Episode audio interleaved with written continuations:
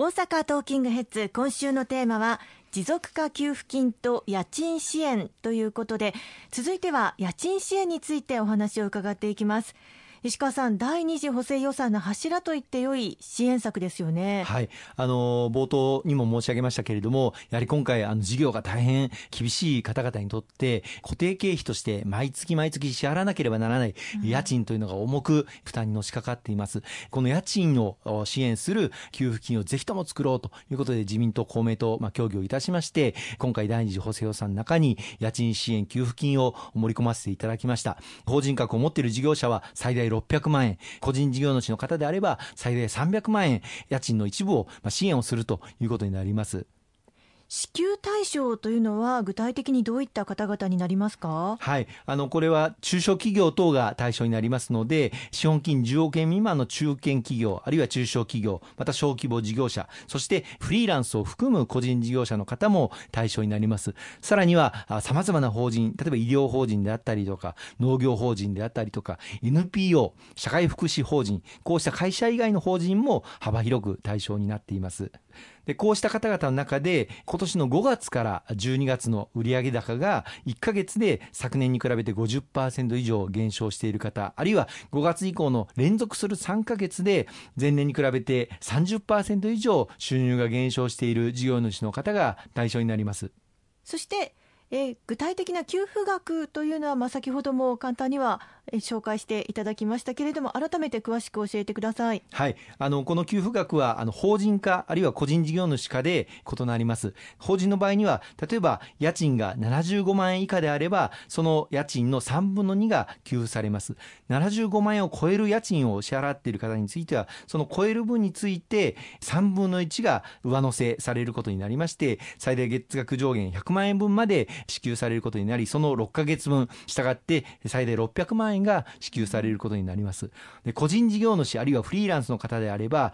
家賃が月額37.5万円以下であればその3分の2の金額が支給されることになります。例えば家賃30万円を支払っている方であればその3分の2月額20万円でかける6ヶ月分120万円が支給されることになります。37万5千円以上の家賃の方についてはそこを超える分について3分の1が支給をされることになりまして合わせて最大月額上限50万円まで支給されかける6ヶ月分で最大300万円が支給されるということになります。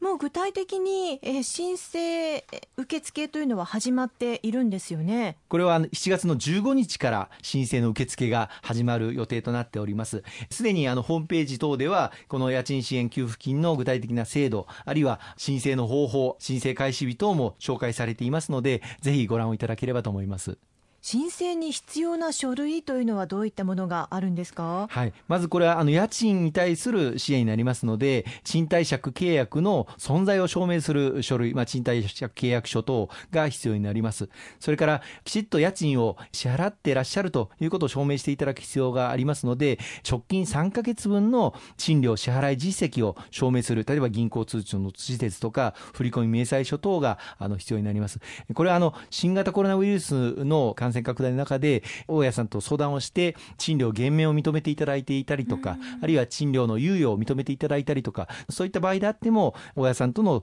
交渉ごとをちゃんと証明していただければたまたまこの3か月分の中の2か月支払ってなかったという場合でも大丈夫ですのでご安心をいただければと思います。それ以外には本人確認書類例えば運転免許証とかマイナンバーカードとかのコピーであったりとかあるいは売上が今年の5月以降減少しているということを証明する確定申告書あるいは売上台帳。これはあの持続化給付金の時と同じですけれども書類を提出していただく必要があります。もう申請をしたいという方はもう初めにえー、なるべく早く準備をしておいた方が良さそうですよね。そうですね。またあのどのようなタイミングで給付金を申請できるんでしょうか？はい。まあ7月の中旬、7月の15日前後からあ申請をあの開始する予定でして、来年の1月15日までの間にあの申請することができます。あの大事なことは売上が減少しているということが証明される必要がありますので、この5月から12月の間で売上が減少した月のまあその翌月に申請していたただければ、その売上が減少した直近の支払いの家賃金額に基づいて算定されることになりますので、売上が減少された翌月にま申し込んでいただくのが一番いいのではないかと思います。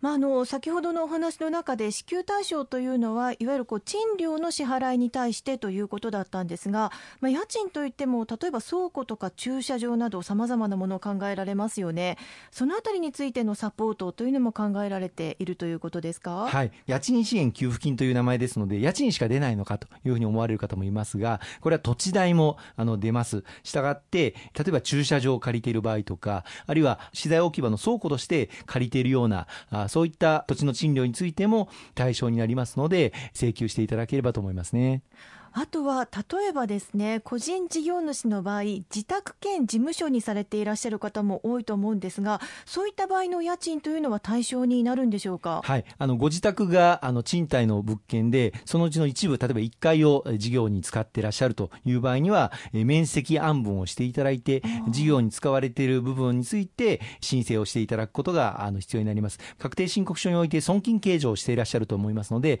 その分を証明していただいてその事業に要する部分に限って申請の対象にすることができます。